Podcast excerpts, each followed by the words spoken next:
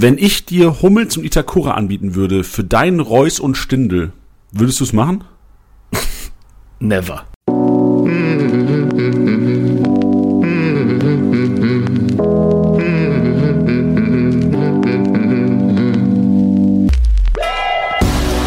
Spieltagssieger wie Sieger, der Kickbase Podcast. Mit deinen Hosts Titti und Janni. Powered by Tipico Sportwetten. Moin Tilly. Hallöchen an diesem wunderschönen Ostermontag. Es ist, ist ja wohl, die Sonne scheint, ne? Die Sonne scheint ab in den Süden. Der Sonne hinterher. Ey, jo, was geht? Und alle. Es ist früh. Wir nehmen heute, also hallo liebe Podcast-Hörer, es ist Ostermontag. Es ist, wie waren wir jetzt? 10.44 Uhr. Für Tiddy und mich ist das gefühlt wie 6.44 Uhr. Wie zum Flieger aufstehen morgens, wenn es in Urlaub geht. Ja, genauso schön, mit so genauso viel Vorfreude verbunden, wie wenn es zum Flieger geht. Ja, das stimmt. Ich habe, glaube ich, wir haben einmal früher aufgenommen, glaube ich, in der Historie von äh, dem Erstliga-Podcast. Ich erinnere mich mit Tusche und nee, mit Bench hatte ich auch einmal eine sehr frühe Session. Sonst nehmen wir, glaube ich, nie so früh auf. Aber das Gute ist für die Hörer da draußen, es kann sein, dass der Podcast auch ein bisschen früher halt kommt. So, wenn ihr jetzt beim Osteressen gerade mit der Familie den Podcast hört, das Richtig. wäre im Normalfall nicht möglich, weil der kommt ja sonst immer so gegen 17, 18 Uhr an einem Montag. Ja, das finde ich ist ja auch, wäre ja auch jetzt mal was Schönes, zusammen mit der Familie den Podcast zu hören. Das fände ich absolut angebracht. Ja, richtig. Über den Fernseher laufen lassen bitte. Spotify auf dem Fernseher. Spotify auf dem Fernseher, Lautstärke 100, ab geht die Post. Ja, Mann. Spielt alle Kickbase. Macht eine Familienliga. Ja. Und dann eine, eine halbe Stunde später kommt dann die Version auch noch mit ähm, die cleane Version, heißt also ohne ohne Schimpfwörter, die dann ausgeblurrt sind.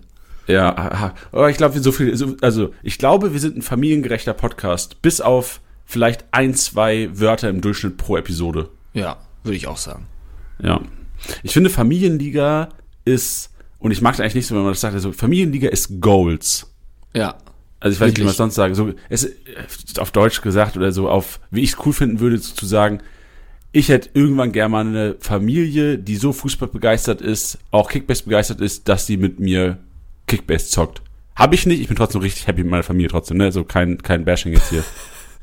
Ich hoffe, ich hoffe einfach, dass dann genau solche Familiengatherings wie jetzt dann Ostern und Weihnachten dann aber auch noch friedlich vonstatten gehen, äh, wenn man zusammen in der Kickbase-Liga äh, spielt.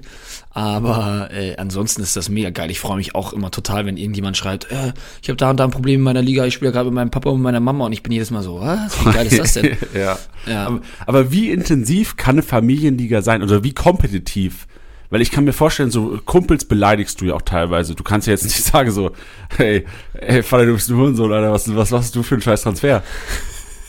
Wo wir auch schon beim ersten Wort wären für die Episode. Eins, eins haben wir noch offen. Eins haben wir noch offen für heute. Ich weiß auch nicht, ob man seinen Vater so nennen sollte. Naja. Das ähm, war ja auch jetzt einfach als, das doch. als ich das gesagt habe, habe ich einen Joke gemacht. Sag ich auch jede Woche ab jetzt. Ja, finde ich gut. Ähm, ja, du, ich glaube, es, ich glaube, es gibt genau, genau zwei Versionen. Äh, und zwar nämlich einmal, dass es friedlich vonstatten ge äh, geht oder ob es dann halt richtig kracht. Also, wenn ich mir vorstelle, also ich habe eine größere Schwester, mit der verstehe ich mich traumhaft und habe das auch schon immer. Aber wenn ich meine Kumpels sehe, wie die sich teilweise mit ihren Brüdern äh, triezen und weiß ich nicht was, also da kann ich mir schon vorstellen, dass es da ordentlich hagelt. Ey, könnten wir daraus vielleicht, ist vielleicht eine andere Art, aber die Frage der Woche machen auf Ja. Discord. Also wir gehen nachher noch auf die von letzter Woche ein, weil da ging es um Vaitaro Endo, Ja. Stuttgarter Kreativzentrum Gott, das letzte Woche. Mal sehen, wie es diese Woche ausgeartet ist, wenn wir nachher alles äh, analysieren. Können wir diese Woche in unserem Discord-Channel fragen, wer, und das ist jetzt weniger irgendwie nerdige Frage, wer zockt mit seiner Familie und wie ist es? Wie ist die Chemie?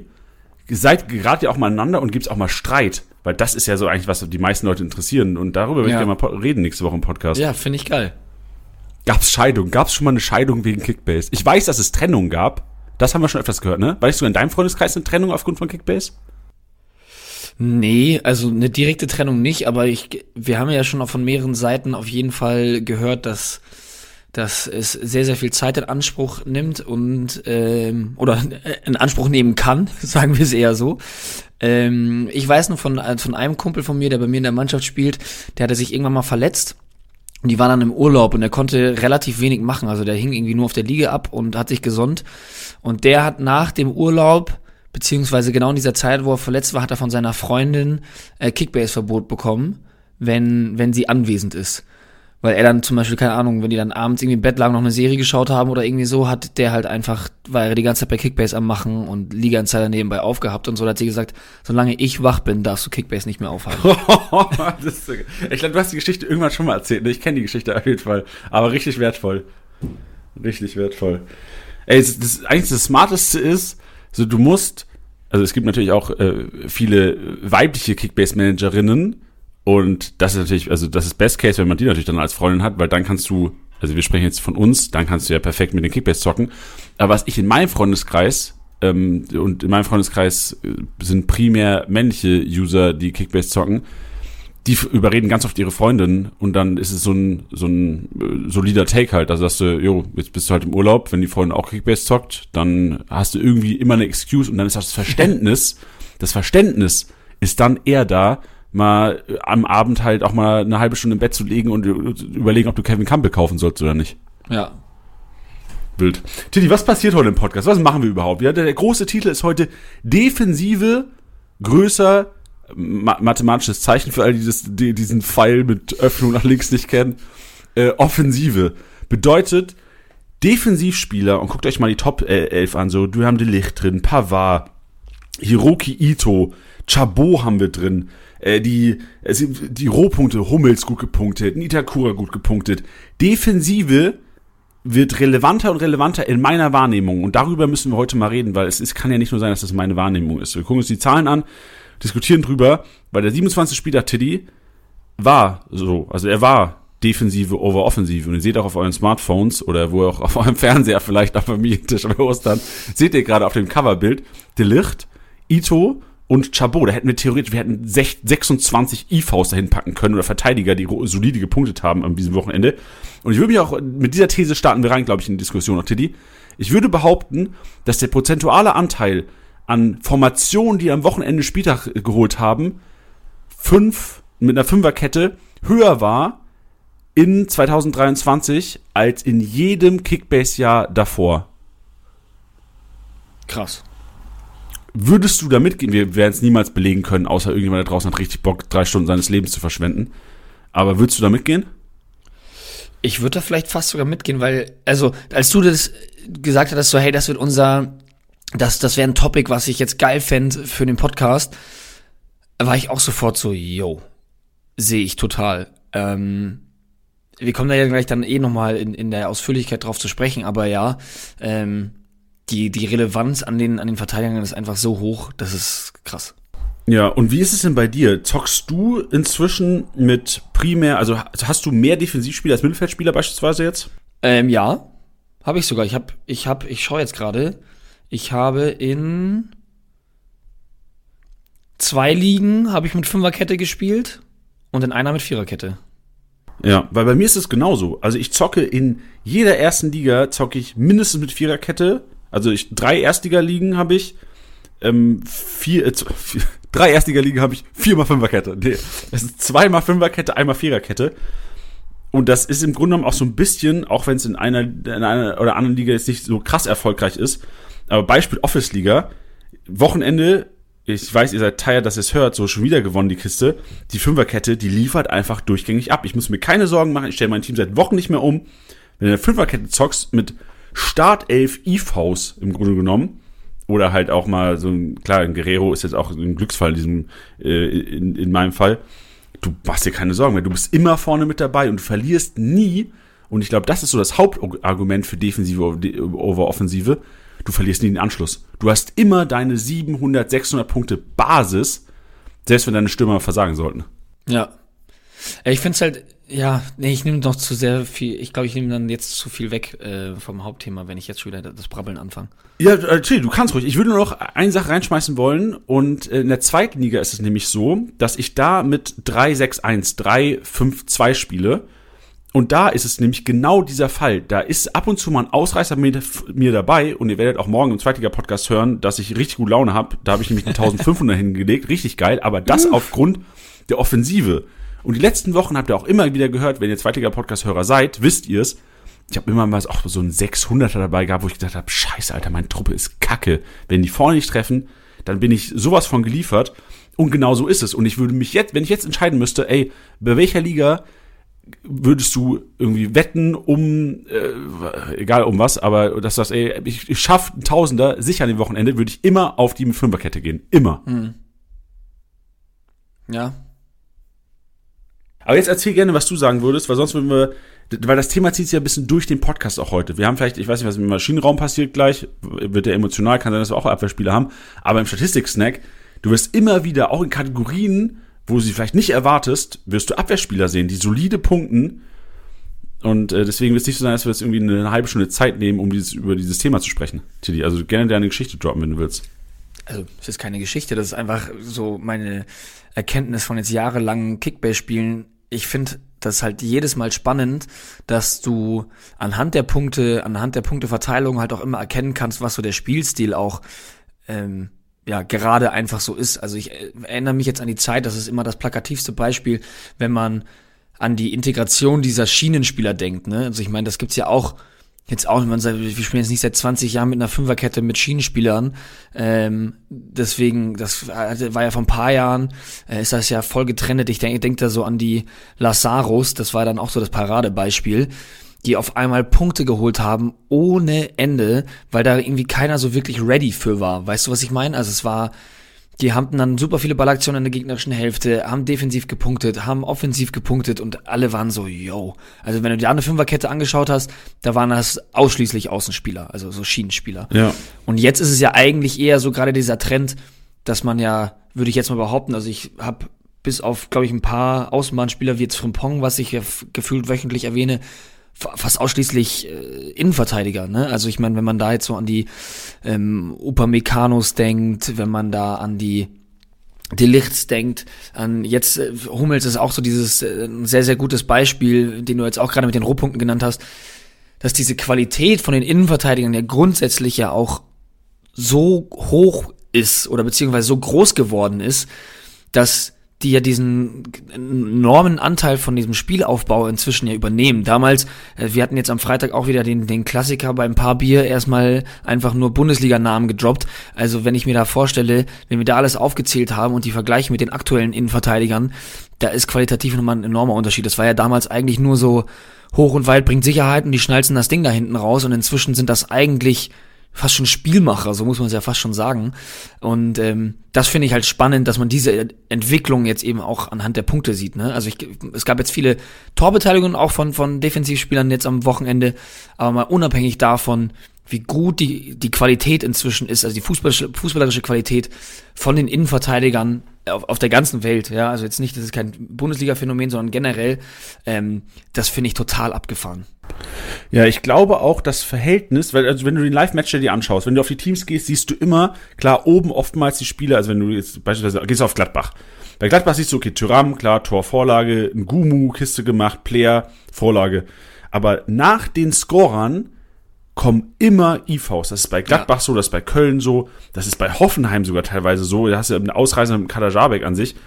Aber es ist immer, sind immer die IVs, die ohne Scorer am meisten punkten. Und da habe ich das Gefühl, dass es im letzten Jahr, äh, denk mal an Bochum, Danilo Suarez war ein Kickbase-Gott. So, der hat, hast für sieben Millionen eingekauft und der hat dir Woche für Woche einen grünen Balken hingelegt gefühlt. Und wenn es 80 Punkte waren, dann war es halt auch mal 80. War völlig in Ordnung. Und dieses Jahr ist es für mich eher, für mich eher so, egal, Masovic, egal, Ordetz. So, das ja. sind, das sind, ey, also ich weiß nicht, was passiert ist. Und ich, du kannst ja nicht sagen, dass Ordetz und Masovic auf einmal krass viel mehr Spielaufbau machen. Also irgendwas ist im Fußball passiert, was einfach die Relevanz von Außenverteidigern äh, so ein bisschen schmälert in Kickbase. Ja, ich glaube halt, also das, das kann auch gerne jemand äh, belegen oder auch äh, ja vielleicht genauer erklären, vielleicht auch ähm, komplett widerlegen ich habe auch so ein bisschen dieses Gefühl, eben also auch mit dieser steigenden Qualität der Defensive, dass wenn ich mir jetzt vorstelle, ähm, jetzt, jetzt nehmen wir mal ein, was ist jetzt ein Beispiel, ähm, wenn ich mir vorstelle, dass ein quirliger Spieler gegen den Guardiol spielt, ne? So, der Guardiol ist so schnell, der ist verhältnismäßig flink dafür, dass der, ähm, dass der, dass der groß ist und Masse mit sich, mit sich bringt, ist der wirklich so beweglich, dass ich mir halt denke, du musst ja dann auch wieder drum ein Mittel gegen diese Spieler halt auch finden. Und das ist schon auffällig, wenn du jetzt mal guckst, überleg dir mal, äh, vor zehn Jahren hat man, hat, hat Pep Guardiola diese, diese falsche Neuen geprägt, ja, und jetzt inzwischen hast du Bayern spielt vorne mit einem Chupo drin. Gut, jetzt am Wochenende nicht, aber ihr wisst, was ich grundsätzlich meine. Äh, Dortmund mit einem Aller beziehungsweise Modest in die Saison gegangen. Ist jetzt nicht eins zu eins der gleiche Spielertyp, aber kannst du immer hoch anspielen. Bei Leverkusen hast du einen Schick vorne drin. RB Leipzig ist auch jetzt nicht eins zu eins deckend mit einem Aller und einem Chupo, aber trotzdem André Silva, der jetzt schon so viele Start auf, äh, Startelf-Einsätze hatte, was man nicht gedacht hätte, Freiburg vorne mit einem Gregoritsch. Paradebeispiel jetzt auch Mainz mit Ajorg. Ähm, was Ajorg, noch? Titi, du hast falsch gesagt. Ajorg. Also ich habe letztens wieder Ajorg gehört. Wir kriegen aber nee. auch sämtliche Nachrichten, Ey, dass Leute ja. sagen Ajorg und viele sagen Ajorg. Ja. Ich habe jetzt einen Kommentator Ajorg äh, okay. sagen Ey, dann tut's mir leid, da wollte ich nicht korrigieren, wenn ich falsch korrigiere. Ich weiß, inzwischen weiß ich auch nicht mehr. Ich nee, wir wissen es nicht, nee, wir haben es aufgegeben. Ähm, ist, ist es Paradebeispiel, dann ähm, auch, auch, auch Bochum mit Hofmann vorne drin. Ja. So, warum erwähne ich das? Das sind halt einfach Spielertypen, die du hoch anspielst, die dann den Ball versuchen zu pflücken, zu halten, vielleicht auch weiterzuleiten. Diese Halbpositionen, die du dann äh, da rumschwirren hast, das ist ja dann eigentlich schon im Vergleich von vor zehn Jahren mit dieser falschen neuen das ist jetzt hart ausgedrückt die weniger spielerische Variante. Weißt du, was ich meine? Also das ist für mich eher dieses Ding von Brechstangenfußball. Oh, das ist jetzt, jetzt hau ich hier Thesen raus, beziehungsweise harte Worte, aber ich glaube, die Leute verstehen die Idee, die ich damit meine, dass du versuchst, glaube ich, damit einfach so unfassbar starke Verteidigung, die es jetzt überall inzwischen gibt, und das ist natürlich, wird wahrscheinlich immer so sein, dass es immer schwieriger sein wird, Tore zu schießen, aber ähm, dass das vielleicht so dieses Mittel ist, worunter dann halt eben auch, und jetzt komme ich zum Punkt, die Kickbase-Punkte ja auch dann so ein bisschen leiden. Titi, krank. Also ich finde, also ich finde deinen Vorschlag Hammer wie in einer Werkzeugs-Vorratskammer. Das hat sich auch noch gereimt, irre. Also, wirklich krank. Also, ey, mind blown, du hast völlig recht, da haben wir die Ursache dafür und das hat sich verändert in den letzten Jahren. Und deswegen ist wahrscheinlich wirklich ein IV relevanter als ein LV oder ein IV 2023 relevanter als ein IV 2020. Ja, und was, worüber ich auch nachgedacht habe, ist, man darf jetzt natürlich auch nicht äh, vergessen, dass ein Manet man muss es ja jetzt so sagen, ich war, habe jetzt letztens mal reingeschaut, ich war überrascht, dass er jetzt irgendwie sechs Tore schon geschossen hat. Ich dachte sogar, es wären weniger. Ähm, dass ein Manet gefloppt ist, muss man ja so sagen. Ne? Also wir brauchen jetzt auch nicht nochmal drüber reden, ob der auch als Lewandowski-Ersatz geholt hätte werden müssen. Ähm, gefloppt. Aller lange raus gewesen. Schick auch super wenige Spiele gemacht, viel verletzt. Ein Kunku super viel verletzt gewesen. Ähm, Kramaric nicht performt. Ähm, wen haben wir noch? Ein Tyram, der natürlich zu, zu Beginn krass gepunktet hat, gar keine Frage. Jetzt gerade auch wieder, auch wenn er jetzt am Wochenende getroffen hat, aber auch so ein bisschen so eine, so eine Flaute hat. Also es gibt ja auch viele Performer, die normalerweise hätten eigentlich performen müssen. Das kann jetzt nicht jeder Füllkrug und Duxch machen, ne? Dass, dass da ja auch super viele Punkte grundsätzlich fehlen, ne? Also durch Verletzungen und, und Formtiefs, nenne ich es jetzt einfach mal. Ich bin beeindruckt. Du hast wirklich, du bist, du, du hast hier den, du hast die Lösung gefunden für unser, für unser, für unser heutiges Rätsel. Und ich glaube, also alles, was ich sage, schmälert im Grunde genommen mein Dasein, meine Daseinsberechtigung hier im Podcast. Deswegen lass mal zu Chiefs Maschinenraum gehen und den 27. Spieltag emotional abhaken. Das machen wir, let's go. Tittys Maschinenraum.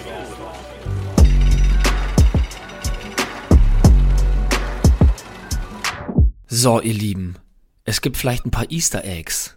Ein paar Easter Eggs. Die Gamer unter euch wissen auch schon ganz genau, was das bedeutet.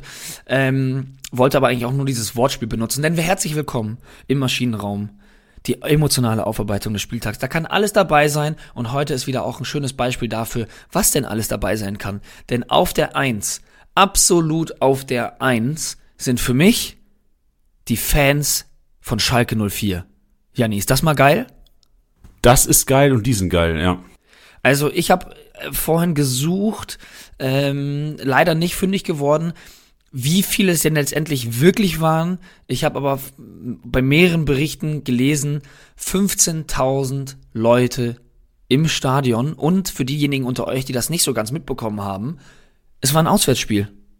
Also So war es dann nicht mehr. Aber das ist schon wirklich ein absoluter Hammer, da äh, an, einem, an einem Sonntag rauszufahren und sich da ähm, in Hoffenheim dahinzustellen mit 15.000 Leuten mitten im Abstiegskampf. Vielleicht ja auch gerade dann, aber das soll jetzt auch nicht böse sein.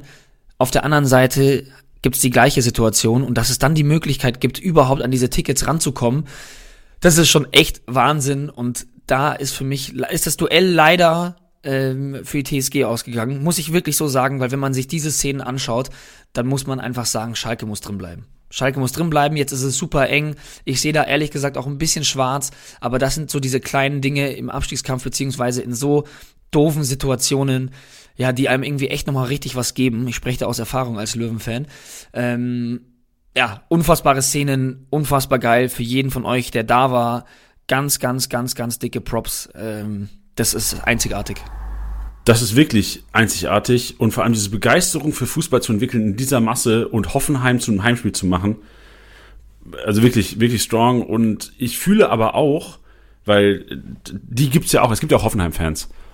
Und wie, ich habe ich hab mich jetzt gerade in die Lage versetzt, was wäre, wenn ich jetzt ein Hoffenheim-Fan wäre in dem Stadion und ich bekomme das mit.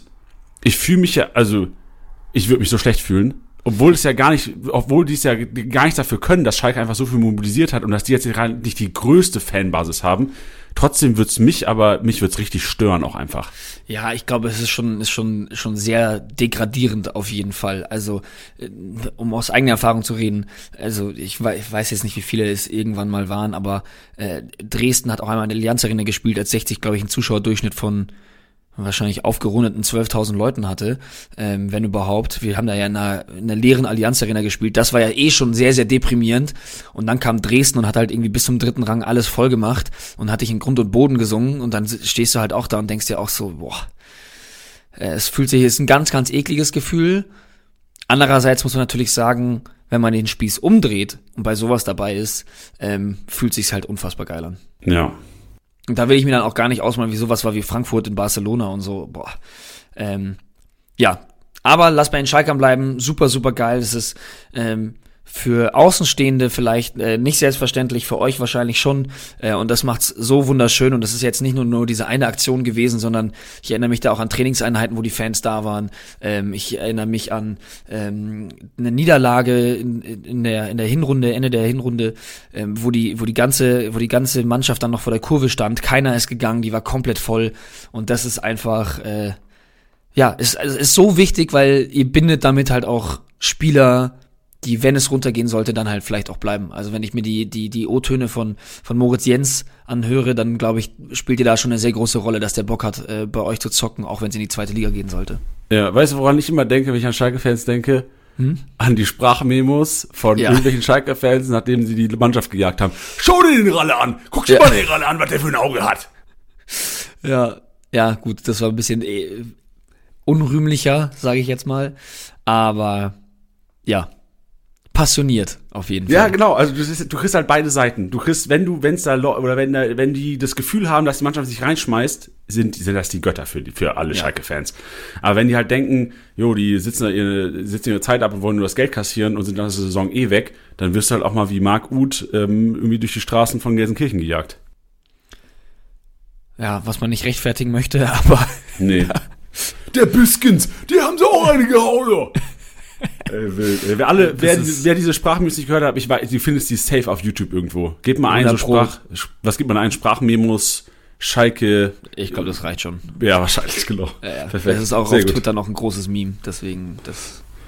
Ähm, genau, ich mache weiter mit dem nächsten Ge- Platz. Gerne. Und es sind wieder keine Akteure auf dem Platz, Janni. Die Rede ist von unseren Reels. Ich möchte dann mal hier noch mal kurz. was? Ich was möchte, passiert heute? Eigenlob stinkt und ich stinke heute richtig, richtig dolle. Also nie Denn- geduscht. nie geduscht, seit fünf Tagen nicht, ähm, sind unsere Reels. Ich habe dafür in der Vergangenheit jetzt schon so ein bisschen Werbung gemacht. Wir wollten das mal ausprobieren. Äh, Bench und ich schauen, dass wir da immer mal so Takes raushauen äh, unter der Woche, dass da ja einfach versuchen, so ein bisschen Mehrwert zu geben, vielleicht auch ein bisschen mal so eine Diskussion anzufachen. Und wir schauen natürlich da immer bolde Statements reinzuhauen. Und alle vier, die wir am letzten Wochen, äh, in der letzten Woche hochgeladen haben, sind alle aufgegangen. Sind alle aufgegangen. Es ging darum, dass Köln äh, mindestens doppelt trifft. Wir haben gesagt, jetzt muss ich mal kurz überlegen, was hatten wir noch? Ähm, dass Dortmund gegen Union gewinnt. Dann hatten wir noch. Jetzt muss ich fast Leverkusen habt ihr noch? Genau, Leverkusen baut die Serie aus. Und Ähm, Hoffenheim habt ihr auch, ne? Hoffenheim hatten wir auch. Alle vier Dinger, die wir genannt hatten, sind aufgegangen. Das ist stark. Was gibt's denn diese Woche? Kannst du schon mal sagen, was die fünf Themen sind? Da können die Leute schon mal drauf einstellen. Äh, nee, weil ich treffe mich mit Bench zur Themensammlung erst nach dem Podcast. Deswegen kann Ah. ich das noch nicht sagen. Pech gehabt, Wobei- Leute. Wobei man natürlich sagen muss, und das kann man sich schon denken, wenn man uns so ein bisschen verfolgt, dass Bench dann natürlich auch äh, ja die, die meisten Finger im Spiel hat. Das sagt man so nicht, aber ihr wisst, was das bedeutet. Ähm, der ja bei solchen Sachen einfach mega auf Zack ist, geile Statistiken hat und ähnliches und dann äh, ja erarbeitet er das. Das ist mega, wie er das macht. Deswegen zeigt mal ein bisschen Liebe und kommt zu unseren Reels und kommentiert gerne eure Takes, weil das macht uns am meisten Spaß, dass wenn wir das haben, wenn einer schreibt, das ist vollkommener Quatsch, das glaube ich nicht, oder schreibt einer, yo, das sehe ich auch so, oder Ergebnistipps und ähnliches, das macht dann immer am meisten Spaß. Vielen Dank für euren Support. Sehr gut, Tilly, das ist schön. Ja. Freut mich, bin gespannt, was kommt. Und für alle, die es nicht gecheckt haben, Reels ist ein Format auf Instagram, ähm, was Bench und Tiddy so ein bisschen betreuen. Also gerne auf Instagram mal schauen und dann auch gerne mal liken, kommentieren. Und wir haben die nicht im Feed, ne? Also es gibt da extra so eine Reels-Section, ähm, kann man oben anwählen, da sind die drin. Im Feed haben wir die nicht. Digga, du musst es so erklären, dass die Oma am Ostertisch das jetzt auch checkt. Oma, Videos, Internet, Videos, Bilder, die sich bewegen. Bewegtbilder im Internet. ähm, ja, Ha- Hast du auch noch einen Spieler im Maschinenraum? ja, selbstverständlich. Geil. Selbstverständlich. Und wir haben ihn heute den Namen auf jeden Fall schon mal gehört und die Rede ist von Hiroki Ito. Was eine Fackel, Alter. Also, dieses Tor, oh, da kann man einfach nur schreien. War das Dropkick? Oder war Jetzt der Ball am. Boden? Ich, ich glaube, das war eher Dropkick, ja. Geil, Alter, heftig. Also so genau weiß ich jetzt nicht. Ich hatte auch schon überlegt, ob der eher dann als Volley zählt oder e- egal. Auf jeden Fall unfassbare Fackel. Wer es nicht gesehen hat, unbedingt anschauen. Und da könnt ihr auch gleich im Video bleiben, denn äh, es kommt der letzte Name. Und zwar äh, ist es wieder ein Stuttgarter und die Rede ist von Borna Sosa mit der Außenrissflanke. Auf äh, Girassi, glaube ich, war es, ja. Ähm, der versucht erst einmal ganz normal mit links zu flanken, Ball wird, wird, wird äh, abgeblockt vom, vom, vom Verteidiger und rollt quasi auf seinen Rechten. Und der schlägt den so präzise und so fein auf Girassi mit dem Außenriss. Da gibt es auch eine richtig geile Wiederholung von. Ja, das sind einfach Dinge, die mir an so einem Wochenende richtig viel Kraft geben. Deswegen muss das erwähnt werden. Ey, schön, Tiddy. Das freut mich. Ich, darf ich äh, so ein bisschen anti sein? Also gar nicht anti, was du gesagt hast. Ich würde gerne so ein paar, zwei Antimaschinen reinwerfen. Oh ja. Weil in dieser einen Szene, Danilo Suarez, ich weiß, du kannst da, also minus 45 Fehler auf Gegentor kannst du da nicht geben. Ähm, aber, also, was der da gemacht hat bei dieser Sosa-Flanke, also dem, der, wenn der kein schlechtes Gewissen heute hat, wenn dem es nicht schlechter geht als den Hoffenheim-Fans heute, ist auch null persönlich jetzt, ne? Aber du kannst, so kannst du nicht verteidigen im Abschießkampf. So dafür gehört Danilo Suarez in Liga 2. Boah, das klingt sauböse, ne? Ist auch böse. Böse, ja. Ja, ist un unfassbar. Also, wäre ich Bochum-Fan, ich hätte nicht den Bierbecher geschmissen, aber ich hätte richtig was gesagt. Wenn das ein lauterer Innenverteidiger gewesen wäre und wir spielen um Abstieg in der ersten Liga, glaubst du aber, dass ich heute keine Stimme gehabt hätte mehr? Und die, willst du was sagen dazu oder soll ich die zweite Antimaschine, Ich, mein Rate ich, hier? ich, ich, ich habe nur die Szene gerade nicht vor mir, deswegen äh, bin ich ein bisschen lost. Nicht schlimm. Dann die zweite, die zweite Sache, die ich in den Antimaschinenraum einfach werfe, der gerade neu gegründet wurde, diese Episode. Unnötige gelbe Karten. Unnötige gelbe Karten an diesem Wochenende. Es waren so viele, die unnötig irgendwie nach Schlusspfiff Kimmich noch eine unnötige gelbe Karte bekommen. Dann gab es irgendwie eine Beulerei. Äh, Mafropanos kriegt noch eine gelbe Karte dafür, dass er ähm, einfach unnötigerweise so eine, eine Beulerei, eine Rudelbildung an, anzettelt. Lucilla von der Bank aus. Losilla von der Bank aus, gesperrt nächstes Spiel. Ey, das sind alles so unnötige Sachen, die natürlich Teil vom Spiel sind, aber aus Kickbase-Sicht einfach so einem auf den Sack gehen. Und ich hoffe nicht, dass auf den Sack gehen jetzt die zweite, die, das zweite Wort ist, weil das sollte alright sein, oder? Das ist auf jeden Fall alright. Okay. Das war's. Wir können Maschinenraum schließen, Tilly. Top, machen wir das doch. Statistik-Snack. Powered by Goal.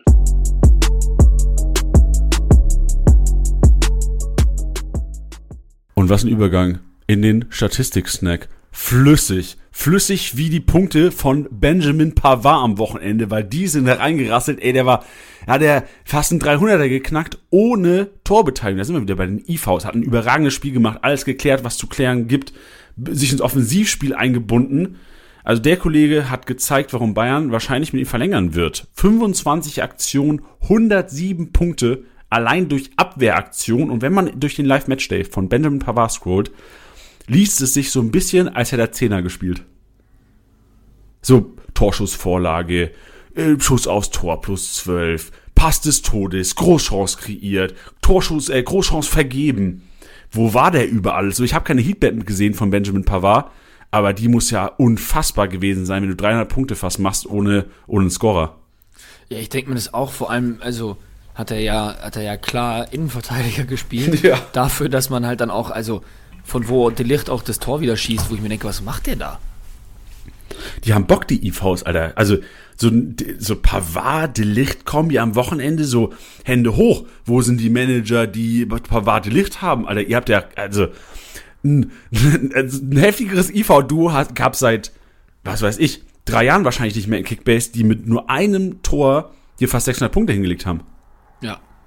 Wild. Ja, ja, das ist total, das ist total krass. Also generell ist dann natürlich auch, äh, ist dann auch wieder spannend, dass die beiden sich gerade irgendwie so um den MVP-Titel äh, so ein bisschen schlagen und ich mir dann auch denke, das ist auch genau das, perfekt zum Thema des, äh, des, des Podcasts, auch so ein bisschen, wie kann es sein, dass ein Pavard ohne Torbeteiligung die Möglichkeit auf einen MVP-Titel hat? Also, was, wie könnt ihr das zulassen? Weißt du, was ich meine? Stimmt, ey, es gab auch ein paar DMs, die, wo Leute gefragt haben, so, wie kann das sein, dass der ohne was gemacht hat? Aber genau das ist ja eigentlich auch Kickbase. Ja, eben. Das ist, die, das ist ja, das ist ja immer so. Die Leute wittern dann ja schon immer die Verschwörungstheorie. Es ist ja Gott sei Dank auch ein bisschen leiser um Kimmich geworden. Der Kickbase-Gründer ähm, hat Pavard im Team. Ja, ähm, das, das, also nennen wir, nennen wir jetzt mal Kimmich als das, als das Beispiel, dass da Leute dann immer sagen, so, äh, warum schenkt ihr dem Punkte und weiß ich nicht was. Andererseits, wenn er einmal nicht punkten sollte, ist unser Postfach voll mit Leuten, die sagen, warum gibt der Kimmich keine Punkte mehr? Ähm, das ist aber dann auch, die Wahrnehmung der, des, des Weltfußballs ist, dass Kimmich wirklich auf der Position einer der Besten der Welt ist. Und das sagt jeder Trainer, das sagt jeder Experte, das sagt jeder Analyst. Und Kickbase zeigt es halt in Form halt einfach, ich sage jetzt nicht nur der Punkte, sondern anhand halt dieses Datenfeeds. Und man muss ja dazu auch sagen, wir haben ja noch nicht einmal alle Daten, die getrackt werden, werden bei uns ja mit Punkten äh, bespickt, sage ich jetzt mal. Ähm, und dann zu sehen, was die in dem Spiel wirklich machen, bringt einem dann noch mal so die Qualität ja noch noch mal ein Stückchen näher, weißt du? Also man kann gucken und sagen, es ist ein guter Spieler, aber gerade bei so Innenverteidigern, wenn es jetzt nicht darum geht, irgendwie den Ball krass abzugrätschen oder ähnliches, sondern einfach nur Ballaktionen, viele Ballaktionen und was sie am Ende bewirken, dafür ist Kickbase schon einfach wirklich wirklich geil, weil ja, was du gerade sagst, so man merkt einfach erst, was er wirklich macht und dass der eigentlich fast wie ein Zehner gespielt hat. Ja, ey, das könnte man snippen und als Werbung ausspielen, was du gerade gesagt hast. Finde ich geil, weil das ist so, das ist ja unser USP eigentlich. So, das macht Kickbase besonders, dass wir, dass ihr live, dass wir alle live verfolgen können, was die Spieler auf dem Platz machen und eine halbe Sekunde später kriegst du auf deinem Smartphone angezeigt, krass, das war ein präziser langer Pass, den er da geschlagen hat. Ja. Wild. Und ich will gerade noch reinwerfen, weil du gesagt hast, so, da schreiben die Leute. Ich habe auf Liga Insider einen Kommentar letzte Woche gesehen. Da hat jemand geschrieben, Kickbase ist, oder die, die, die, die Jungs von Kickbase sind Rassisten. Die, zum wiederholten Male wird Upamecano benachteiligt. Genau. Ja. Richtig. Also, wir sind's. Grüß dich. Also das ist natürlich ein absoluter, also das, jetzt, jetzt kommt mein Wort der, der Episode, das ist natürlich absoluter Bullshit. Ähm, also da muss, also finde ich, ich habe es Gott sei Dank nicht gelesen. Ich finde, da muss man mit solchen ähm, Anschuldigungen muss man auch enorm aufpassen, weil das ziemlich ziemlich harte Worte sind. Ähm, und gleichzeitig ist es auch einfach so, ich verstehe, dass es eine Emotion gibt. Ich verstehe, dass man äh, ja, also Fußball ist mit Emotionen verbunden, Kickbase ist mit Emotionen verbunden und das ist in Ordnung. Ich bin keinem böse, der uns eine Nachricht schreibt und sagt, hey Arschlöcher, warum hat der und der die und die Bewertung bekommen? Dann wird's erklärt und dann sagt man, äh, kriegen wir eine Antwort, wo man sagt so, hey, ja, tut mir leid, ich entschuldige mich äh, für die, für, für, für den äh, Ausdruck ähm, und bla bla bla, ich war dann irgendwie in Rage und so. Ey, verstehe ich so, ne? Also ich bin da alles andere als nachtragend. Aber es gibt einfach ganz, ganz viele Punkte, die man da beachten muss, ähm, was diese Bewertung eben angeht. Also zum einen haben wir keinen direkten Einfluss darauf. Das heißt also, selbst wenn wir einen Spieler runterdrosseln wollen würden, geht das gar nicht. Wir können auch nicht einfach Punkte uns dazu reimen. Es geht nicht. Boah, das wäre Ähm, so geil. Es wäre geil. Ähm, dann fand ich auch, äh, habe ich auch letztens einen Kommentar gelesen, von wegen, ja, ähm, da hatte ich auch viel diskutiert, falls die Jungs zuhören sollten. Äh, liebe Grüße an der Stelle. Da habe ich auch bei Liga Insider äh, lange mit denen noch geschrieben gehabt. Ähm, in, auch in der, in, der, in der Kommentarspalte. Ähm, super cooler Austausch. So ähm, finde ich dann auch mega geil. Ich finde Kritik auch mega geil. Ähm, es geht halt dann einfach nur um den Umgangston. Das waren halt Jungs, mit denen man einfach ganz auf einer ganz geilen Ebene einfach diskutieren konnte. Passt. Und da hat dann sich auch, war auch noch einer mit drin, der meinte, äh, wir bewerten anhand von Sympathie und den Namen der Spieler. Heißt also, je bekannter, desto besser wird er auch bewertet. Ähm, das ist natürlich auch Quatsch. Und das habe ich auch gesagt. Also, wir haben hier mit Janni jemanden, der wahrscheinlich Mainz einen reindrücken würde. Wenn ich, äh, wenn ich da Mitspracherecht hätte, dann wird der FC Bayern auch nicht jedes Mal äh, so weit oben stehen. Äh, wir haben aber auch noch Gladbacher und weiß nicht was. Also selbst wenn wir das könnten, hätten wir intern ja auch so einen Krieg. Oh, das wäre so geil, Also, aber auch. also weißt du, was ich meine? Ja, ja, und klar. dafür, dass wir ja auch in der Liga spielen und es absolut nicht in unserem Interesse ist, einen Spieler zu bevorzugen, geht es einfach nicht, weil die Daten von neutralen Analysten kommen, die gegengecheckt werden, die einen Supervisor haben und am Ende von der DFL auch noch bestätigt werden. Also ich weiß nicht, wie viele Korrekturschleifen und wie viele Instanzen es durchgehen muss dafür, dass man sagen, also da müsste man schon ziemlich viele Leute schmieren, damit ein Kimmich jetzt irgendwie 20 Punkte mehr bekommt als irgendjemand anders. Ja. Ähm, Vielleicht sollten wir einen Hans-Jürgen aus Ratingen, der uns da geschrieben hat, vielleicht sollten wir den noch mal reinbinden als, als, als Korrekturguide. Hast du Bock, Hans-Jürgen? Nee, und, und auch da noch mal ganz kurz, wenn wir dabei sind, ich, ich mache das immer ganz gerne zu dem Zeitpunkt der Saison, weil da wird's in den Ligen auch ein bisschen heißer, dann geht's immer so Richtung Ende und dann merkt man schon noch mal so manchmal so eine Unzufriedenheit ähm, oder dann wird noch mal extra genau drauf geschaut, was was angeht.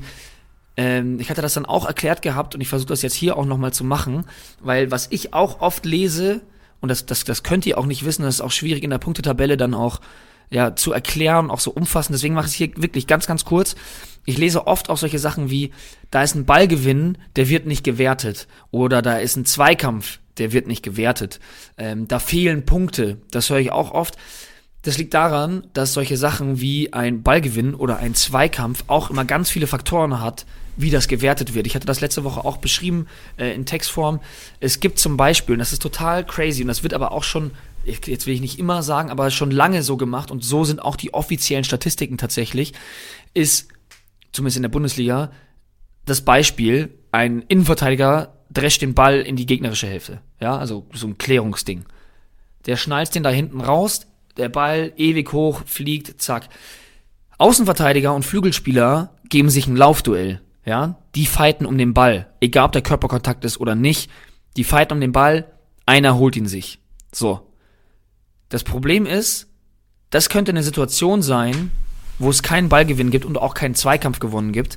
Aus dem Grund, dass der Ball frei ist. Also man sagt, man redet von einem freien Ball. Dadurch, dass es kein gezielter Ball ist auf irgendjemanden, wird dann auch quasi ab dem Klären auch die Ballstatistik ähm, nicht mehr getrackt.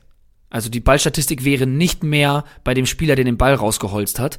Und dadurch, dass es keinen Ballbesitz gibt, kann man den Ball auch nicht gewinnen. Also du kannst den Ball ja nur gewinnen, wenn der Gegner halt auch im Ballbesitz war. Verstehst du, was ich meine? Ich verstehe, was du meinst, ja. Und dadurch, dass es offiziell keinen Ballbesitz gibt, kann es auch keinen Ballgewinn geben, weil der Ball frei ist. Und das ist so ein Ding, wo es dann zum Beispiel, wenn man sich das anschaut, die können sich da halb kloppen oder äh, im, in UFC-Oktagon gehen.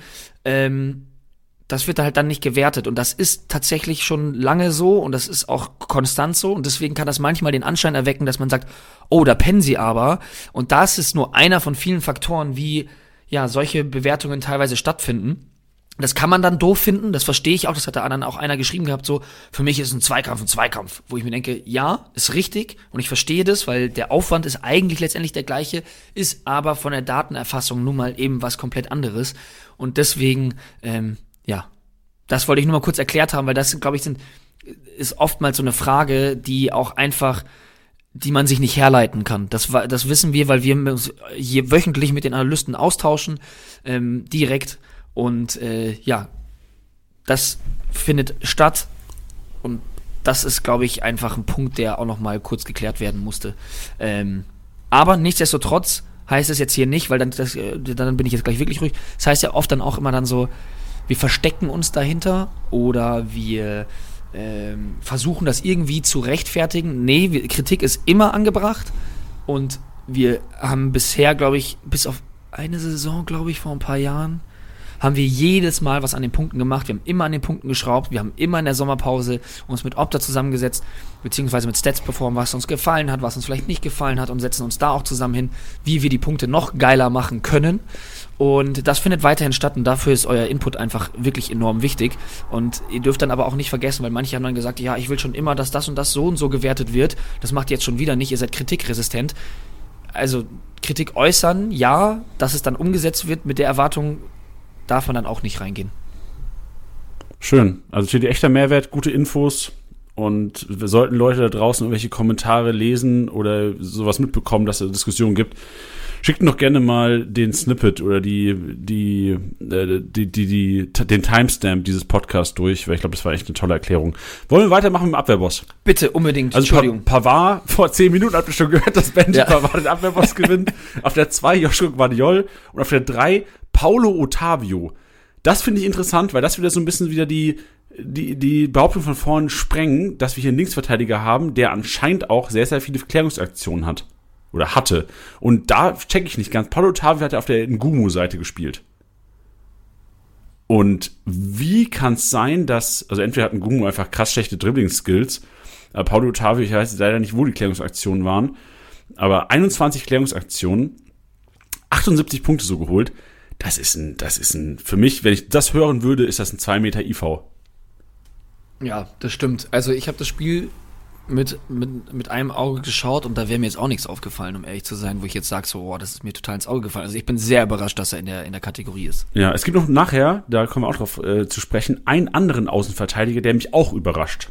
Also da ähm, kommen wir nachher drauf ein, so ein kleiner, bisschen Spannungsbogen hochhalten. Dribbelkönig gewinnt Milo im Pokal überzeugt nach Einwechslung, jetzt von Anfang an auch die Vorlage gemacht, dank Riemann und mit sechs erfolgreichen Dribblings 30 Punkte geholt. Das ist strong, Alter. Bin gespannt. Kann strong, sein, dass er ja. und, unter Höhnes vielleicht einer wird, der vielleicht Kickbase relevant ist, weil davor den Namen, den habe ich, hab ich nie drauf geboten, als er am Transfermarkt war. Auf Platz zwei Bellingham und auf Platz drei Adeyemi. Also auch da Bellingham einer, der immer, immer wieder diesen Dribbelkönig zu Hause ist. Da bin ich auch so, bei Bellingham warte ich so ein bisschen auf die nächste Explosion. Weil er hat so seit paar Wochen immer wieder viele Torchancen, immer im Dribbling mit drin, teilweise in der Passmaschine mit drin. Aber irgendwie fehlt diese Explosion. Ich glaube, sie kommt bald. Ja, ich bin halt, ich bin gespannt. Er hat ja äh, mit, immer wenn Özcan auf dem Platz war, hat er halt super viele Freiheiten nach vorne. Ich habe so das Gefühl, dass er das schon so wieder so ein bisschen kompensieren muss. Ja, der ist vorne immer noch viel dabei, aber er hat schon wieder im zentralen Mittelfeld echt mehr zu tun, sage ich jetzt mal. Also klar steht auch ein Emre Can auf dem Platz, gar keine Frage. Der ist mir aber dann zu oft, dass der sich zu sehr in die Kette fallen lässt. Das verstehe ich manchmal nicht so ganz. Ähm, also äh, vor allem im, im Aufbau. Ähm, das checke ich nicht ganz, weil ich das manchmal ein bisschen unnötig finde, so, wie, so, so blöd es klingt. Ähm, aber grundsätzlich ja, von den Qualitäten brauchen wir gar nicht drüber reden, dass, dass, der, dass der auf jeden Fall äh, ja, da irgendwie Luft nach oben hat. Ich habe ich hab letztens irgendwie gelesen, wo war der angedacht? Bei irgendeiner Mannschaft. Das sind, ich meine, das sind Gerüchte und gerade bei so einem Spieler überhäufen die sich ja. Ähm, da ging es darum, dass, dass er bei irgendeiner Mannschaft auch scheinbar als Zehner eingeplant sein soll, wo ich mir denke, der kann ja sowieso alles spielen, gar keine Frage. Und im Laufe der Saison spielt ein Spieler seines Formats und auch auf seiner Position jetzt nicht durchgehend Zehner, sondern auch mal Achter, Sechser. Ähm, aber was ich sagen will, ist so, die, die Qualitäten nach vorne hat er auf jeden Fall. Die Frage ist halt, wie sehr er sie im aktuellen Spielsystem dann eben auch ausleben darf. Aber ja, ich bin auf jeden Fall auch mal wieder für eine Bellingham Masterclass zu haben. Boah, ja, also, äh, also du wärst auch dafür, dass du sagen würdest, Bellingham auf der 10 würde nicht passen zu seinen Skills. Ich, er ist jetzt für mich nicht das, was ich was ich für einen Zehner in, in meinem Kopf habe, Ja, sage ich jetzt mal. Ey, sehe ich aber so. er könnte es 100 pro spielen. Ja, ja, sehe ich auch so, weil ich habe, weißt du, woran ich sofort gedacht habe, was mir richtig Kopfschmerzen bereiten würde, auch wenn ich Chelsea oder englischen Fußball null verfolge in meinem Leben, ist, also nicht, weil ich was dagegen habe, einfach kein Interesse für die Premier League ähm, zurzeit. Äh, wer Bellingham auf der 10 und Havertz im Sturm, da kriege ich, kriege ich, kriege ich krumm Rücken, wenn ich das sehe. Ja, ja, verstehe ich. Nee, da bin ich auch nie, kein Fan von. Nächste Kategorie ist die Kategorie Torhungrig. Und da, normalerweise gehen wir so mal auf die Top-Leute ein. Ich habe einfach mal die ersten, die Top 10, äh, die Top 10, die Top 10 habe ich mal rausgesucht. Und äh, einfach nur zu sehen, oder für euch auch da draußen, da sind Spieler drin, die eigentlich gar nicht kickbase-relevant sind. Aber eventuell durch, was weiß ich, neuen Trainer, Formstärke momentan echt da mitmischen. Und viele Torabschlüsse sind für mich immer ein Zeichen für, ey, da ist vielleicht noch mehr Potenzial drin. Da ist richtig viel Ja. Potenzial drin, weil der kriegt die Abschlüsse. Auf der 1 Amin Adli. So, der, der schöpft das Potenzial teilweise aus. Da ist noch mehr, Alter. Was, was ist, wenn Amin Adli richtig heiß wird? Und guck dir mal an, was ein Diaby kostet, was ein Witz kostet und was momentan Adli kostet. Kannst direkt einen Einkaufswagen später, ihr hört bei mir Adli auf jeden Fall. Adli auf der 1. Gnabry haben wir mit drin. Problem ist da, der hat so einfach seine Chance nicht genutzt jetzt. Für mich wäre das, also für mich startet Gnabry gegen Hoffenheim nicht, auch wenn es ein Ex-Verein ist. Auch wenn es mein Argument schlechthin normal ist, Gnabry startet nicht gegen Hoffenheim, wenn Chupo fit ist. Ja, ja, verstehe ich. Ja, glaube ich auch. Man muss dazu auch noch kurz erwähnen, Flecken hat halt auch einmal diesen Kopfball von ihm aber auch so krass rausgeholt. Der war auch auf jeden Fall in Topform Flecken. Ja, der kann gut, der ist ein guter, der ist ein guter Hüter des Tores. Ja. Jae Sung Lee ist auf der 3. Auch da immer mal wieder offensiv zu finden, obwohl er ja nicht die offensivste Position hat. Füllkrug Thuram, jo, brauchen wir nicht drüber reden. Wagnermann, darüber müssen wir reden. Der war immer wieder vorne zu finden. Problem ist jetzt, es geht gegen Dortmund jetzt für die Stuttgarter. Kein einfaches Spiel. Zum Glück haben die in Bochum gewonnen, da können sie gegen Dortmund auch verlieren, das ist nicht so schlimm. Aber Wagnermann ist einer, der echt interessant ist unter Hönes. Wieder, immer wieder vorne zu finden. Sosa genauso, also geile Flügelzange.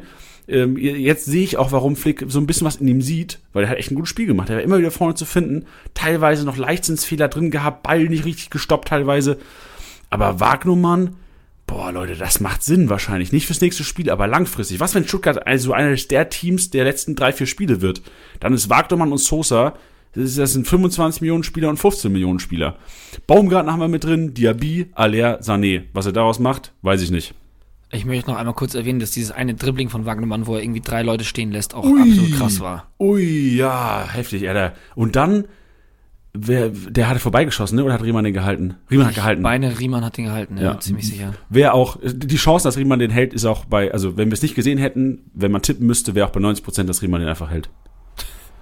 Der Ja. ist echt heftig. Diese Silas-Chance, auch wie der den gehalten hat, Ja, ey, pff, dachte ich mir auch. unfassbar. Und dann hast du, auch. in den Highlights hat man so geil gesehen, dieses, das, das Gesicht von Silas, als er diese Chance vergeben hat. Ich glaube, Silas wusste nicht, wie gut Riemann ist und was für Reflexe Ja. Riemann hat. Ja. Ja, ich finde es halt dann halt auch immer dann so spannend, dass dann halt dann auch sowas, so, so ein Ding dann wieder drin ist, wie, ähm, wie er da einmal unter, unter, der, unter der Flanke da auch hersegelt. Wer hat da das Tor gemacht? Ähm, boah, äh, Milo-Vorlage, Tor Girassi. Nee, Wo Riemann unter der Flanke drunter segelt. das war doch nicht Girassi, oder? Ah, Wagnumann war das. Das war Wagnumann, Wagnumann. Ja, ja. Milo-Vorlage Wagnumann, sorry. Aber da denke ich mir dann auch so, was der für Sachen rauskratzt und dann wieder so ein Ding drin. Ach, das ist, ja. Also mich ärgert das, also ich habe ich hab Riemann nicht, aber mich ärgert das Ich immer, hab weil Riemann, mich denke, ärgert's. Ja, aber verstehe ich. Mich ärgert's, weil ich mir dann immer denke, so, ich glaube, dass eher über diesen Fehler geredet wird, als über alles, was er davor halt rausgekratzt hat. Und das ist immer die Scheiße bei diesem, bei diesem Torwartspiel, dass du deine Reputation dadurch so mal so ein bisschen verlierst, weißt du? Das ist so. Ja, genau. Und, also bei Riemann, also ich kann auch ganz kurz sagen, wieder so ein bisschen, also bei Riemann hat's mich geärgert. Ich habe mich, hab mich geärgert, aber weißt du, worauf ich mich mehr geärgert habe, als über dieses Minus 45? Über die gelbe Karte nach Abpfiff. Genau wieder derselbe Fall, aber ich gehe nicht drauf ein. Ich, das, das kann ich heute nicht. Ist Ostermontag. Ja, hat er, hat er die bekommen, als er da sich mit dem Fan da gestritten hat? Ah, das weiß ich nicht. Ich habe also die Szene habe ich jetzt äh, habe ich nicht gesehen, aber Okay. Ja, er hat sich, er hat sich auf jeden Fall noch richtig mit einem mit einem Fan gezofft. Also der hat ihm irgendwas zugerufen, dann ist er zu ihm hin. Da ist dann äh, voll, voll eskaliert mit, mit, mit Ordnern, die den Typen dann irgendwie da weggezogen haben und weiß ich nicht was. Also wenn es daher kommt, dann ich weiß nicht, was er gesagt hat, ich weiß auch nicht, was der Fan gesagt hat. Aber äh, bin ich eigentlich eher auch manchmal ein Befürworter davon zu sagen, ich finde es in Ordnung, dass er es gemacht hat, weil ehrlich gesagt, so klar ist man eine Person des öffentlichen Lebens und klar, ähm, ja, sind da beim Fußball Emotionen mit dabei, aber man, also das darf keine Rechtfertigung sein, um sich da von irgendeinem Deppen irgendwie Vollgas beleidigen zu lassen, wenn das der Fall gewesen sein sollte.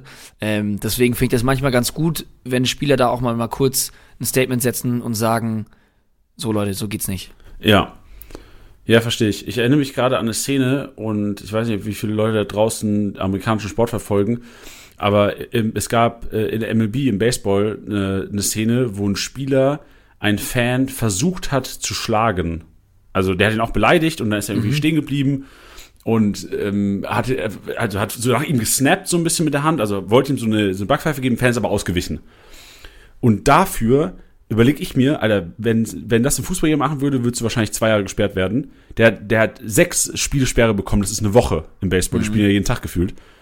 Und da habe ich auch gedacht, Alter, heftig, wenn das im Fußball passiert würde, so der, Digga, du kriegst nach dem Spiel rote Karte direkt, kriegst die minus, äh, weiß ich, was gibt eine rote Karte? 60, ne? Minus 60? Hm. Weiß gar nicht auswendig. Ähm, und wirst wahrscheinlich die, die ganze Saison nicht mehr spielen dürfen. Also finde ich auch, fand ich nur interessant. Mehr fand ich das nicht interessant. Ja. Ja, Gut, dass Riemann nicht geschlagen hat. Gut, dass du nicht geschlagen hast, Riemann. Nee, aber äh, also muss man dazu auch sagen, also wie gesagt, ich weiß jetzt nicht, was da vorgefallen ist, also äh, genau vorgefallen ist, ähm, aber der hat auch keine, äh, also gar keine Anstände gemacht, da irgendwie auch handgreiflich zu werden. Also der ist da hin, hat ihm zwar schon auch die Meinung gegeigt, aber der hatte, glaube ich, so die Hände auch so hinterm Rücken oder sowas. Also der war, glaube Und dafür hat er Geld bekommen. weiß ich nicht. Ach Weiß ich so, boah, wenn, weil da, da, das krieg, da, da kriege ich auch Hals grad wieder.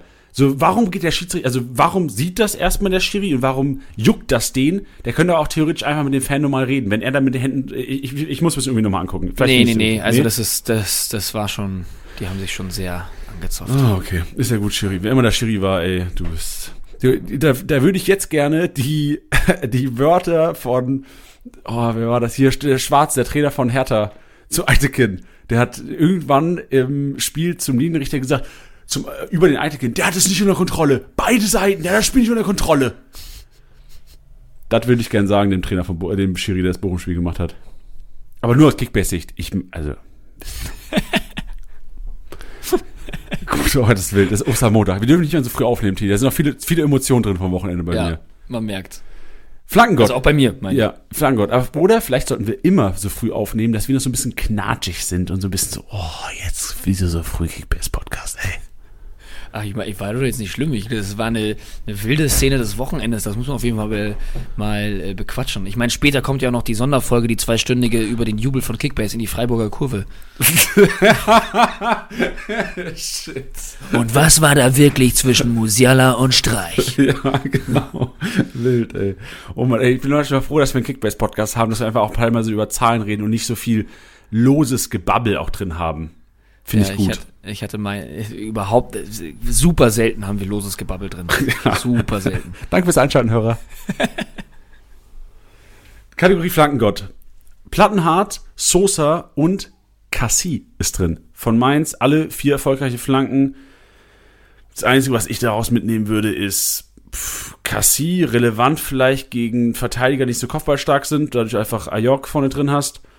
Plattenhart, was ist, wird Plattenhart? Wird nicht, ich glaube, der verlässt ja auch die Hertha, ne? Wird wahrscheinlich keine Bulli mehr zocken. Ist Plattenhardt irgendwann dieses Jahr nochmal Kickbase relevant, Teddy? Nee. Gut. Sosa ist es, wisst ihr, ich glaube auch gegen Dortmund. Also auch selbst gegen Dortmund würde ich Sosa aufstellen, weil der ist immer für einen Scorer gut und Dortmund auch immer gerne für ein Gegentor, wenn der Süle und Co. hinten rum äh, stolzieren. Ja. Lufthoheit und da haben wir den zweiten Außenverteidiger, den ich nicht checke, ne? Kadajabek und der hat letzte Woche gegen Bremen auch schon hier die Kategorie regiert. Kadajabek elf erfolgreiche Luftzweikämpfe geführt, 33 Punkte. So was ist es mit Bremen und Schalke, die komplett hoch Kadajabek anspielen wollen? Oder was ist mit Kadajabek, der gefühlt jedes Zweikampf äh, in, in der Luft gewinnt? Ja, also ich schaue, ich schaue auch, also ich habe jetzt auch überlegt, ähm, Du hast das Spiel geguckt gestern, oder?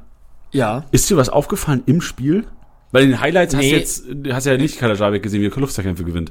Nee, ist es, also ist mir direkt so nicht aufgefallen. Also Was, was halt generell äh, äh, aufgefallen ist, ist, dass es halt ein unfassbar körperliches Spiel war, was, was, äh, also rein sportlich, taktisch nicht das ansehnlichste Spiel, aber äh, der Fight war auf jeden Fall da. Und Vielleicht äh, war ich dann auch ein bisschen beflügelt emotional aufgrund der, der Schalke-Fans, weil mich das so angeschoben hat, dass da so viele waren.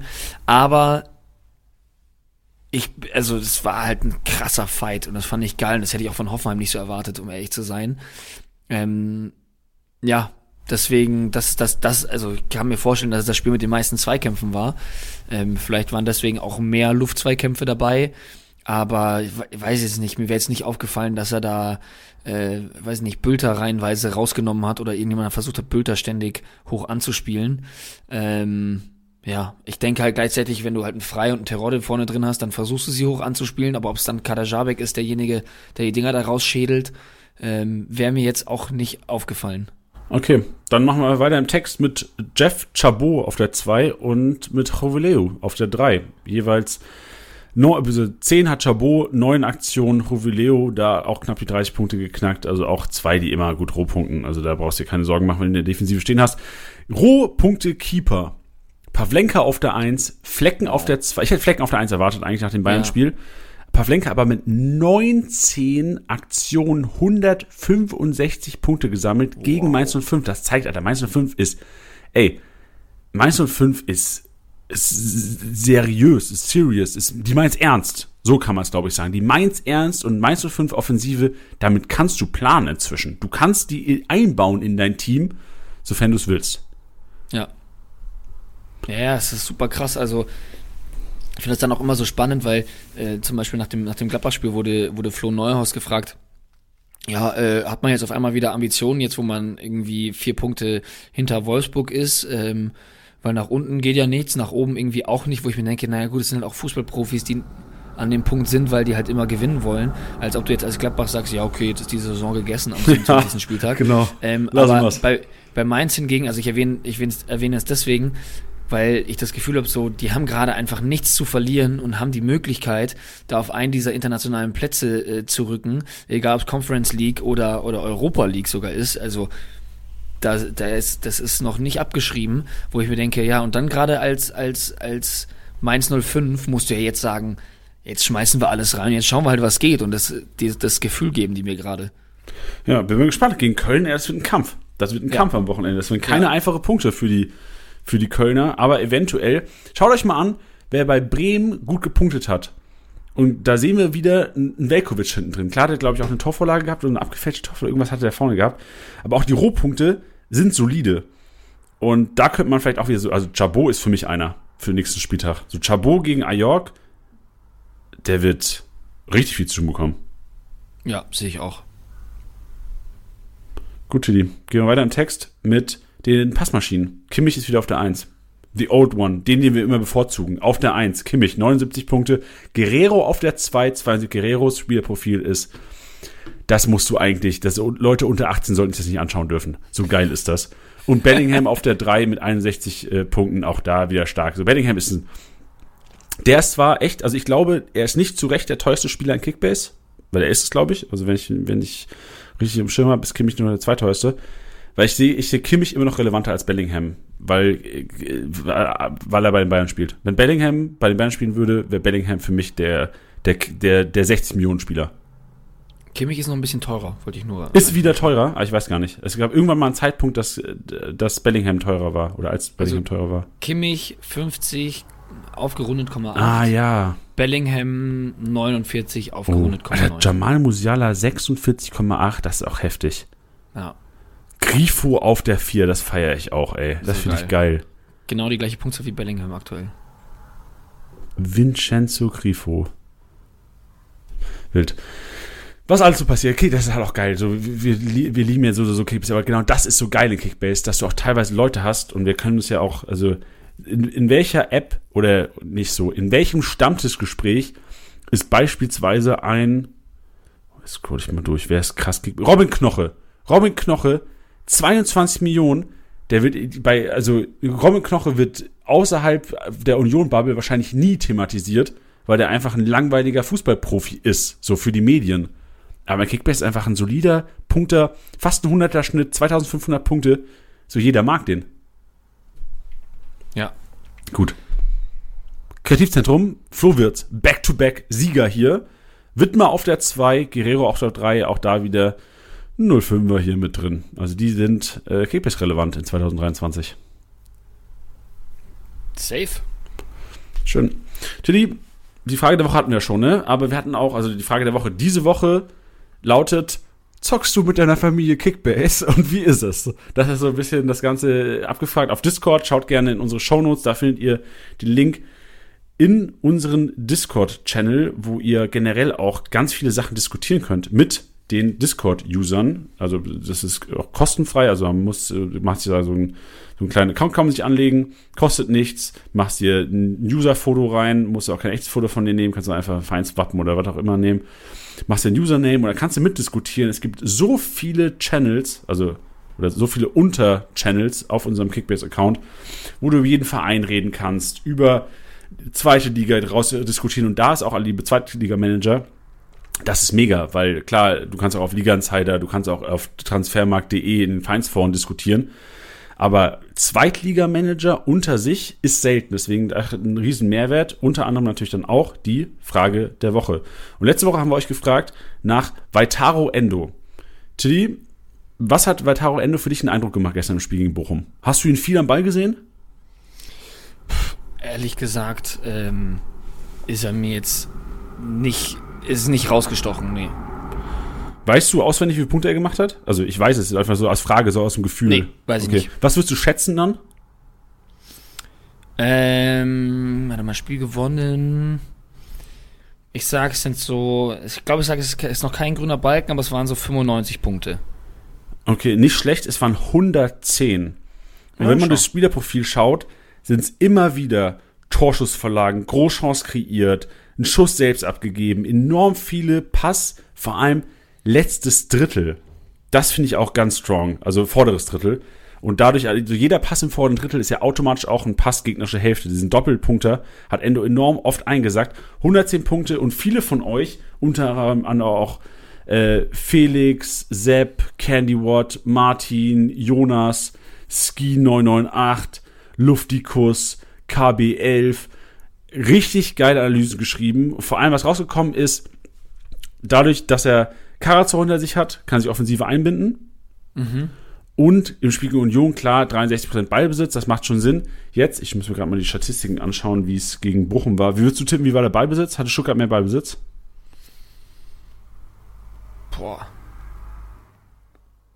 Ich, ich könnte es dir gerade gar nicht sagen.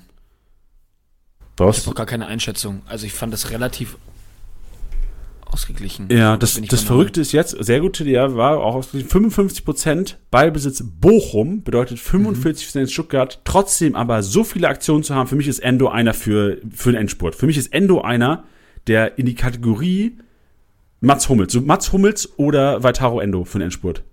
Frage an dich. Boah, ich würde sogar Hummels nehmen. Aufgrund von Teampunkten? Aufgrund von Teampunkten und ich, also das spielen Hummels Süle und ich habe das Gefühl, dass Hummels da auf jeden Fall mehr Spielanteile übernimmt als ein Süle. Okay, dann lass so machen. Vaitaro Endo oder Lars Stindl? Endo. Sag's, jawohl. Ich habe einfach nur ein Duell gesucht, wo du Endo sagst. Aber genau das fühle ich. Also ich finde ihn auch echt äh, sehr, sehr relevant und ist für mich auch so ein Spieler, der jetzt zwar nicht gegen Dortmund, aber irgendwann auch mal ausbrechen kann. Das ist so ein kleiner Bellingham-Spielertyp mäßig, auch literarisch gesagt kleiner. Und der wirklich so kurz vor seinem Aufbruch steht. Der einfach Der mal. ist übrigens nicht so klein, ne? Nee? Nee, der ist, äh, glaube ich, an die 1,80. Was ist der? Ja, ja. Warum, warum denke ich, dass der klein ist? Ich verstehe, dass das manche Spieler, ich hatte vorhin auch geschaut bei zum Beispiel ähm, Bülter, weil ich mir dachte so, okay, Kadajavek, Bülter, beide nicht so groß. Äh, wie kann es denn sein mit der Lufthoheit mit Kadajavek? Kadajavek ist 1,82 groß und Bülter ist 1,88. Was ist der? Also bei Taro Ja. Ich sehe gerade 1,78. Das ist heftig. Hätte ich nicht gedacht. Ja. Oh Mann. Aber Also, also, Bülter schlimm. 1,88 ist von der Wahrnehmung beim Fernseher auch auf jeden Fall nicht so. Nee, Mann. Vor allem, ich glaube, bei Bülter ist es, weil der halt so schnell ist, denkt man, dass er nicht so groß sein kann. Ich glaube, ich glaub, vielleicht ist es auch manchmal so ein bisschen dieses, dieses NBA-Phänomen. Also manchmal, dann siehst du dann den kleinsten Spieler auf dem Platz und denkst dir, boah, was ist denn der für ein Pimpf? Krass, dass der NBA spielt. Und dann guckst du nach und dann ist der irgendwie 2,5 Meter fünf groß. Und wir hatten das, wir hatten das letztens auch, äh, wir waren beim äh, Spiel der FC Bayern Frauen, als sie gegen Eintracht Frankfurt gespielt haben vor, vor ein paar Wochen. Und die hatte, Eintracht Frankfurt hatte eine Rechtsverteidigerin, ich dachte, die ist 1,95 groß. Die sah so riesig aus. Ähm, und ich meine, wir saßen live im Stadion, ne? Also das ist, ist der, dieser FC Bayern Campus, also der ist jetzt nicht, nicht so riesig, ähm, also bist halt nah am Feld, das meine ich damit. Ähm, und dann haben wir auch nachgeschaut und dann war die, glaube ich, 1,82, 1,83 oder so. Da habe ich, hab ich mir auch gedacht, okay, die ist kleiner als ich. Und ich dachte mir, das, das gibt's nicht. Die sieht auf dem Feld aus, als, als, weiß ich nicht, könnte die im Stehen danken. Und äh, das ist dann, glaube ich, manchmal so diese Wahrnehmung, die man dann halt eben hat. Also gerade so, ja, äh, ich verstehe das schon. Ich, ich war auch überrascht, als ich, äh, als ich rausgefunden habe, wie groß der ist. Ich glaube, da hatten wir auch, hatten wir letzte Saison mal drüber geredet. In der Phase, wo er dann auch richtig gut war, da hatten wir auf jeden Fall mal drüber geredet, wie groß er wirklich ist. Aber ja, ist auf jeden Fall, ja. Heftig. Äh, Ja. Weißt du, wer mir, wo ich weiß, dass er richtig klein war, und den kennen wahrscheinlich mehr viele, Pablo de Blasis. Kennst du den Namen noch? Ja. Der hat mal bei Mainz gespielt und das ist ein Nachbar, ist auch random, dass irgendwie so meine Leute irgendwie immer neben Fußballprofis wohnen. Das war ein Nachbar von einem Kumpel hier aus Mainz, der äh, den er auch öfters gesehen hat. Und der hat gesagt, Alter, das, der, der sieht aus wie ein Kind. Der ist 1, ich glaube 1,64 oder sowas groß gewesen. Und du siehst, du, du erkennst, also das ist auch richtig äh, diskriminierend kleinen Menschen gegenüber.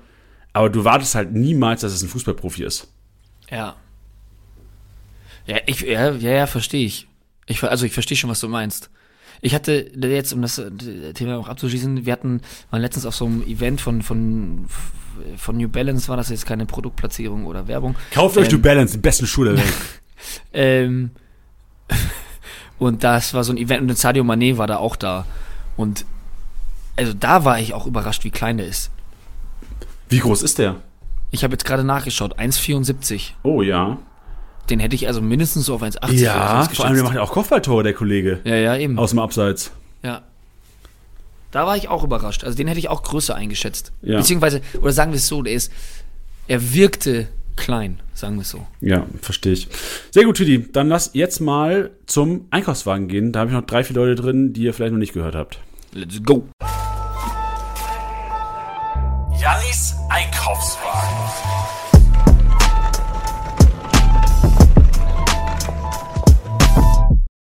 Adli habt ihr gehört, ne? Kalajabek habt ihr gehört. Endo habt ihr gehört. Ich würde aber gerne noch reinschmeißen.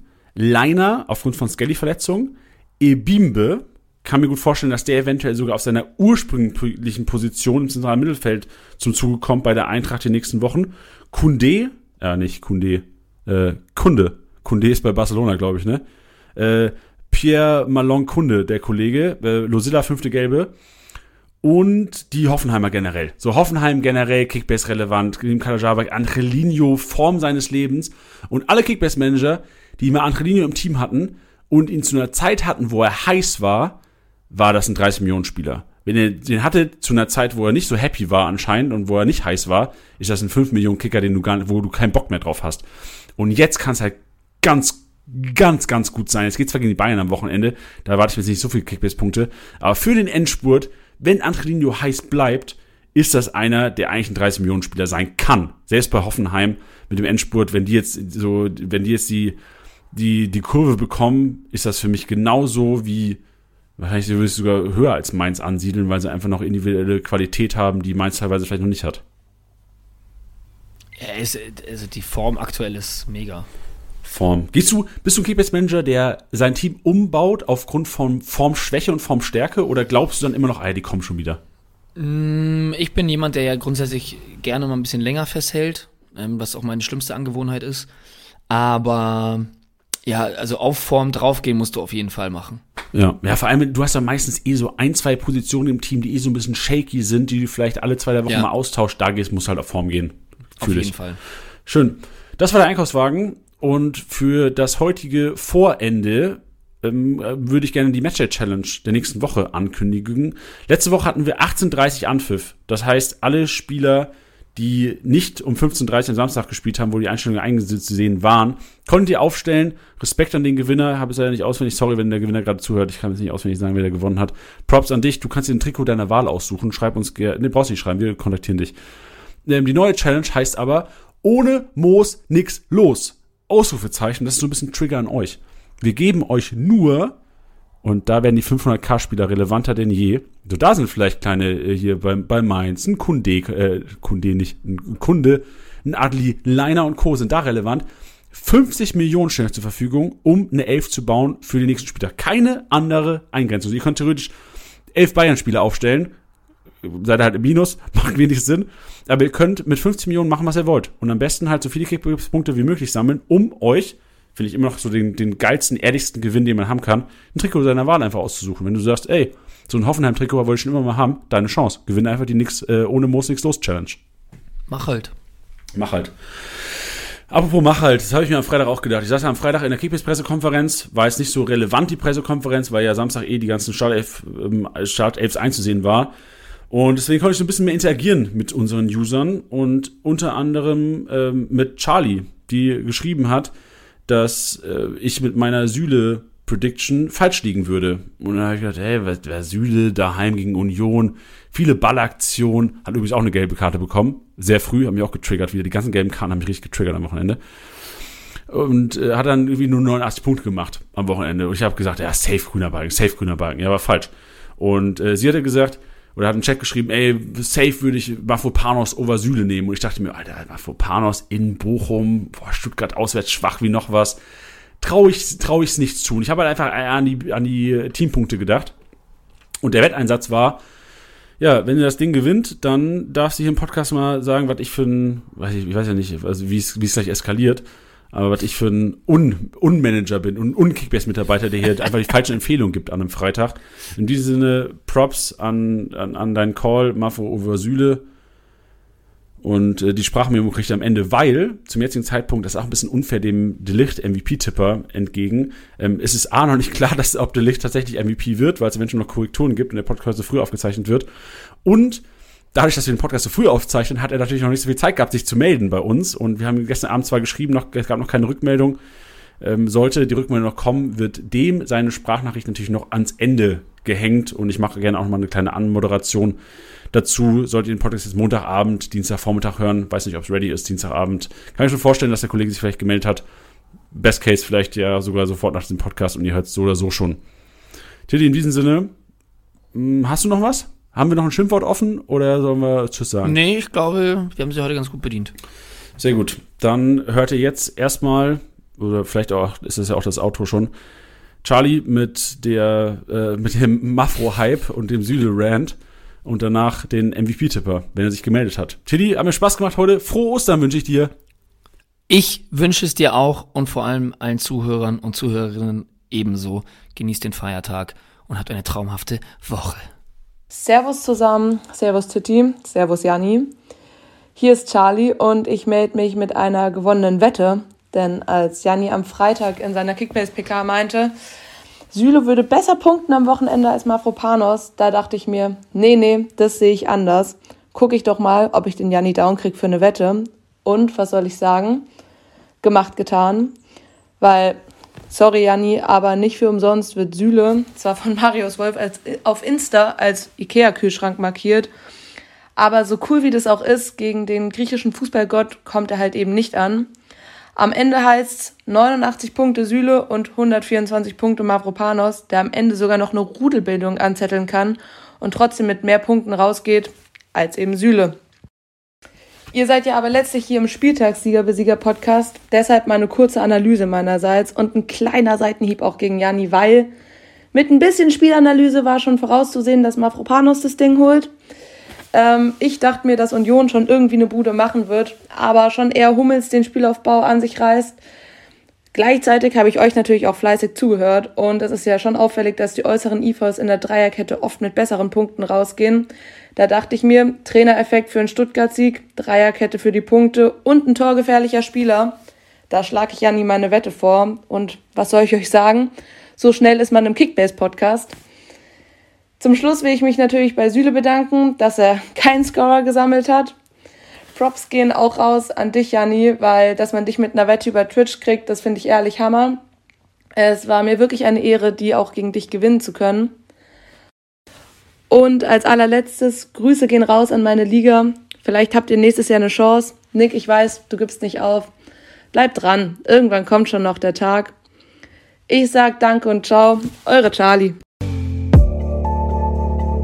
Das war's mal wieder mit Spieltagssieger Besieger, der Kickbase Podcast. Wenn es euch gefallen hat, bewertet den Podcast gerne auf Spotify, Apple Podcasts und Co.